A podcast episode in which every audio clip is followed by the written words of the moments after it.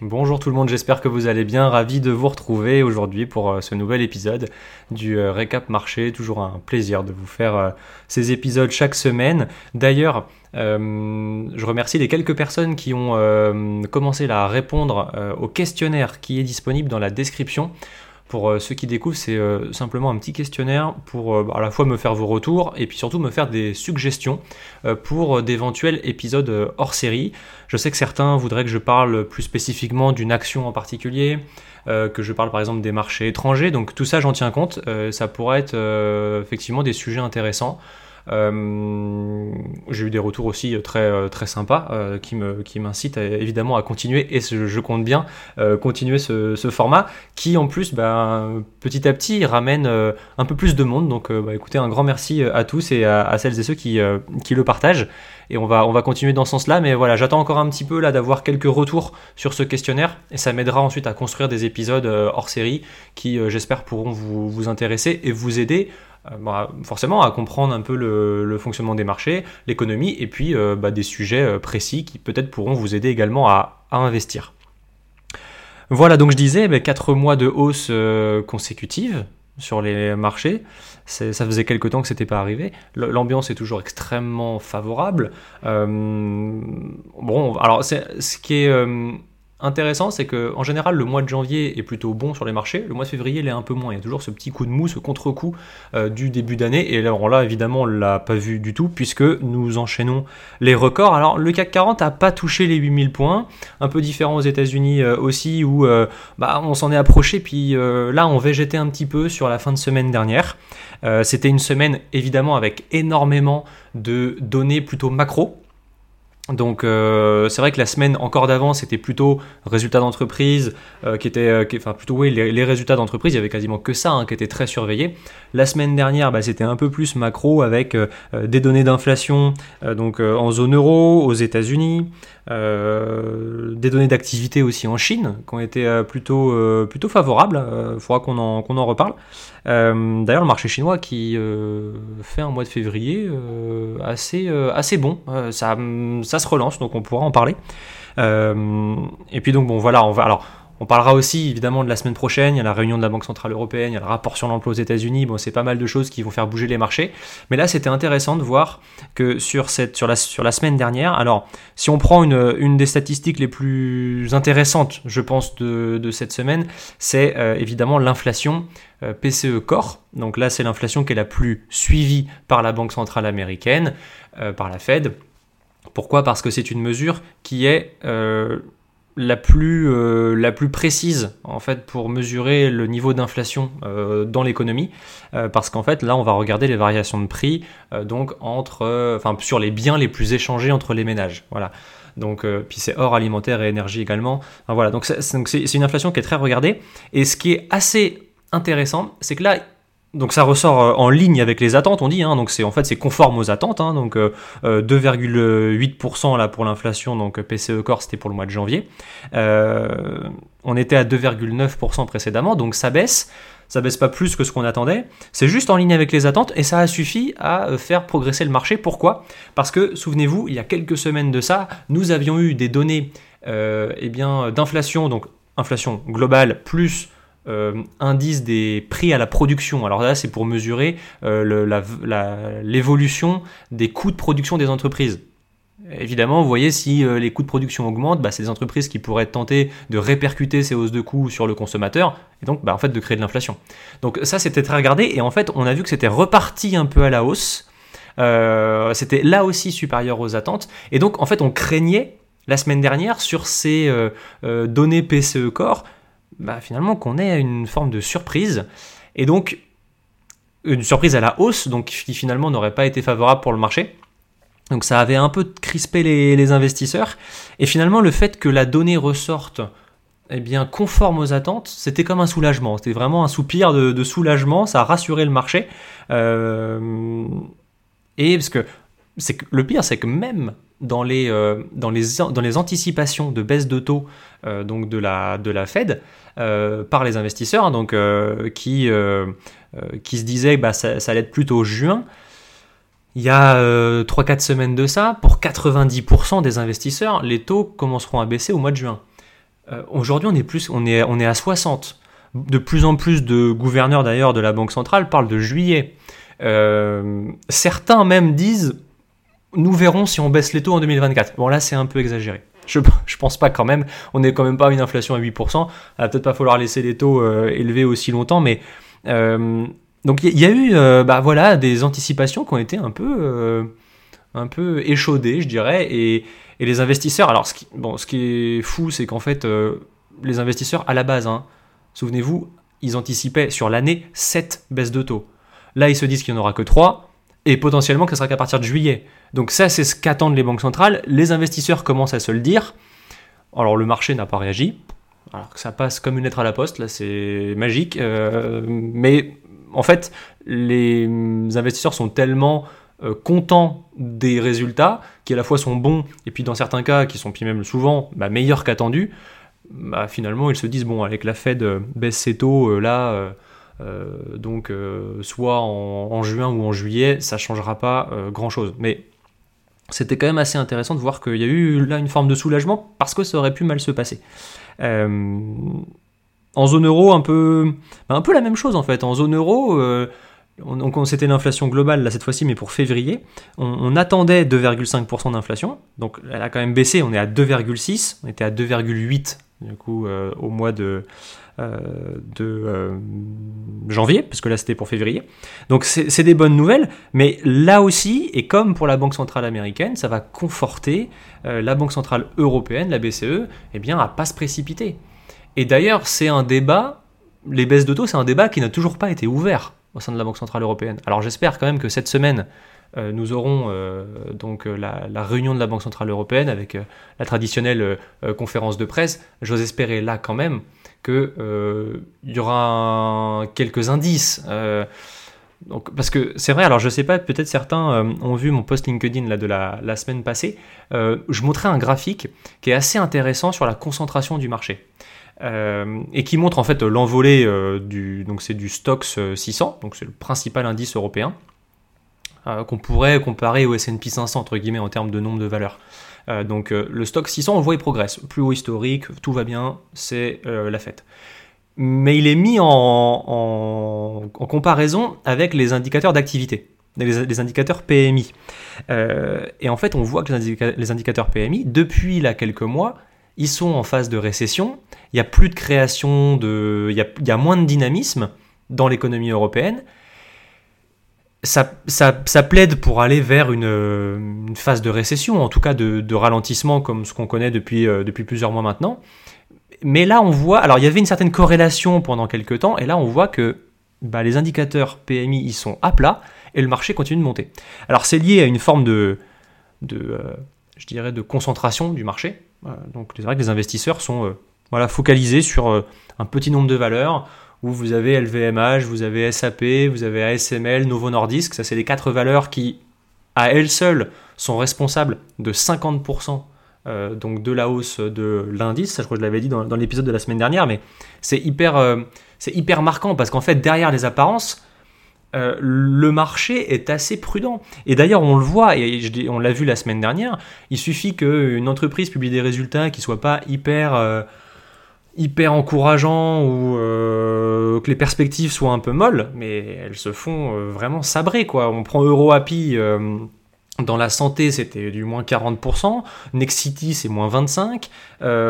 Saint-Gobain, là, qui, d'ailleurs, c'était donc vendredi dernier, qui finit à moins 3, moins 4%, alors que Saint-Gobain publie des résultats qui sont quand même alors en léger retrait par rapport euh, à l'année euh, précédente, mais le niveau de marge est record, les perspectives sont vraiment pas mauvaises.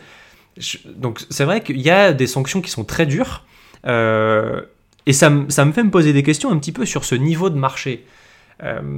Est-ce que ces, entreprises-là qui tirent le marché, elles ont encore du potentiel? Parce qu'elles deviennent chères. Quand je dis chères, c'est c'est au niveau de leur valorisation. Vous savez, si on, regarde un indicateur simple, et je, le prends en exemple de plus en plus euh, parce que je pense que ça peut vraiment vous parler, euh, c'est ce qu'on appelle le PE. Hein. donc euh, on va donc regarder le, cours de l'action, puis on va le diviser par le résultat net par action. Donc ça nous permet de savoir bah, finalement le nombre d'années de bénéfices qu'il faut pour faire la valeur de l'entreprise en bourse à l'instant T. Vous prenez des Hermès, Hermès, c'est 50-55 fois les résultats. Il faut 50 années de résultats pour Hermès pour faire la valeur qu'elle a aujourd'hui en bourse. Donc très bien, donc forcément, ça porte le marché. Vous prenez Renault, c'est 3. Donc en fait, il y a des divergences qui sont énormes de valeur, ce qui fait que le marché finalement est porté, c'est très bien, mais ces valeurs-là qui portent le marché, est-ce que là, elles n'ont pas atteint quand même un niveau de valorisation qui est, élevé et qui, à juste titre d'ailleurs, peut rester élevé parce que les résultats sont très bons, les perspectives sont bonnes. Euh, on prend le cas d'LVMH ou Hermès, etc. Bon, bien sûr, ça reste très solide. Je ne suis pas inquiet pour ces valeurs-là, même en cas de, fort ralentissement économique. Mais est-ce qu'elles ont là aujourd'hui la possibilité d'aller plus haut? Euh, Là, je me pose la question. Et je me dis, est-ce qu'il ne faudrait pas, en ce moment sur le marché, avoir comme une phase peut-être de, de, alors de correction, peut-être pas, mais euh, les, investisseurs ou dans le, dans le jargon, on dit une phase de respiration. Voilà, une petite phase où euh, bah, le marché repère juste 4, 5, 6%, mais de façon saine en fait. Et, et pour repartir d'ailleurs, on pourra aller chercher 8000, 8500, ça j'ai aucun doute là-dessus. Mais le fond de ce que je raconte là, c'est que là, à mon sens, il y aurait besoin d'une peut-être une légère récession, enfin une légère récession, une légère respiration qui ramènerait, qui baisserait un peu la valorisation des actifs, euh, ça serait un peu plus raisonnable.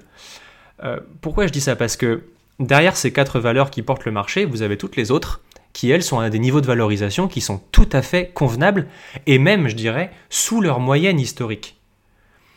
Et donc, en fait, on a beaucoup de valeurs aujourd'hui dans le marché qui sont un peu délaissées par les investisseurs.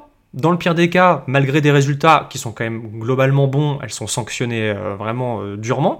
Euh, et je me dis le jour où les investisseurs repartiront finalement sur le marché, mais en y allant de façon un peu plus globale et pas, pas seulement en se concentrant sur un petit nombre de valeurs, ça pourrait véritablement porter le marché à nouveau. Avant d'en arriver là où on va avoir un emballement global où toutes les valeurs repartiront, eh bien peut-être qu'à ce moment-là, parce que je rappelle qu'il y a encore 8500 milliards de dollars sur les fonds monétaires, les fonds sans risque. C'est de l'argent qui dort. Et pour l'instant, cet argent n'est pas sorti pour retourner sur les actions. Donc je trouve que euh, on, pourra avoir quelque chose de très positif. Disons qu'en en fait on en a sous le pied. Mais là aujourd'hui, je trouve que c'est un peu élevé et le, la concentration de ce marché euh, fait que ça, bah, ça concentre le risque finalement. Euh, parce que vous avez euh, quatre valeurs qui progressent bien, il suffit qu'il y en ait une qui déraille un peu et tout le marché peut être un, peut être un petit peu emporté. Donc voilà, ça c'est un élément euh, comme ça, c'est une réflexion là qui m'est venue, c'était pas dans mes notes, mais je, voilà, je, trouve ça, ouais, je, trouve ça là un peu surprenant. Alors vous savez, je suis plutôt très positif sur le marché, mais quand je vois en fait la sanction qu'on a sur certaines valeurs, bah il n'y a pas intérêt que les celles qui portent le marché aujourd'hui se fassent sanctionner parce qu'à mon avis ça pourrait être assez dur.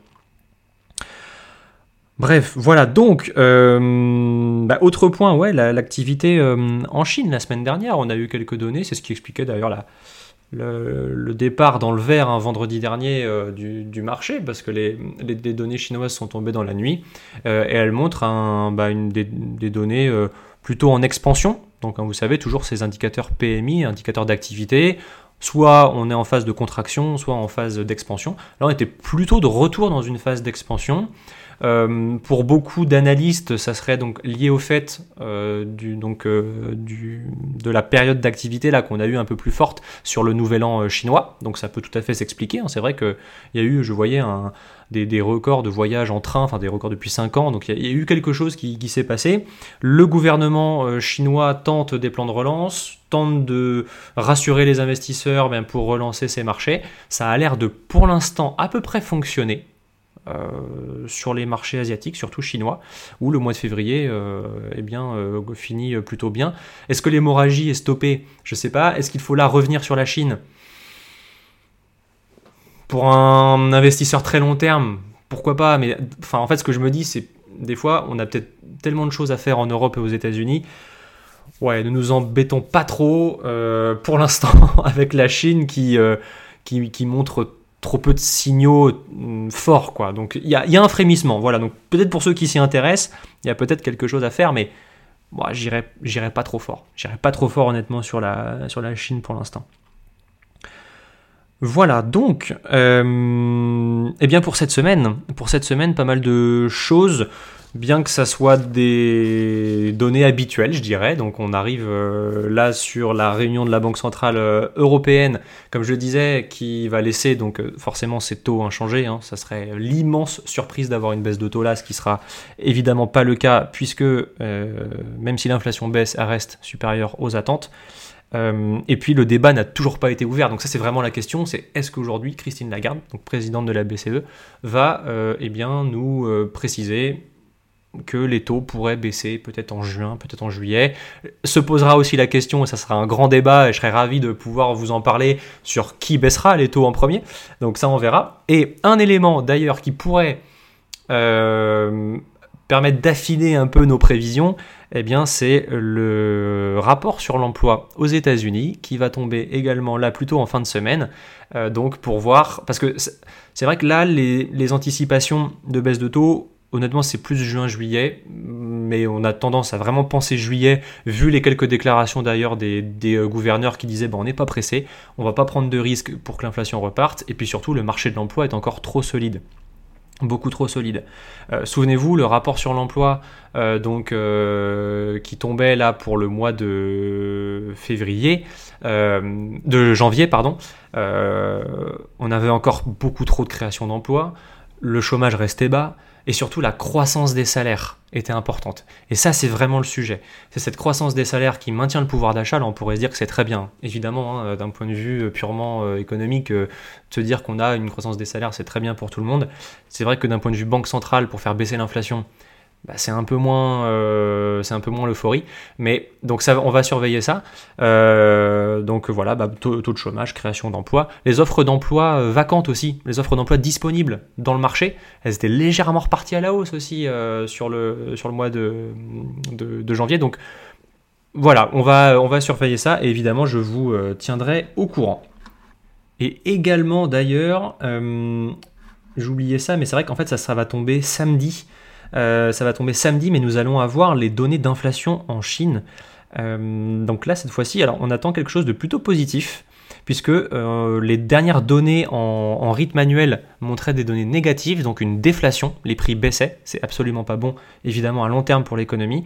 Nous étions à moins 0,8%, c'était le plus fort repli d'ailleurs depuis 2008, et là on attend enfin une croissance, euh, enfin une augmentation des prix de 0,4%, donc un tout petit peu d'inflation. C'est évidemment pas suffisant, bien que la Banque centrale chinoise d'ailleurs baissé ses taux euh, plus que prévu là, assez récemment.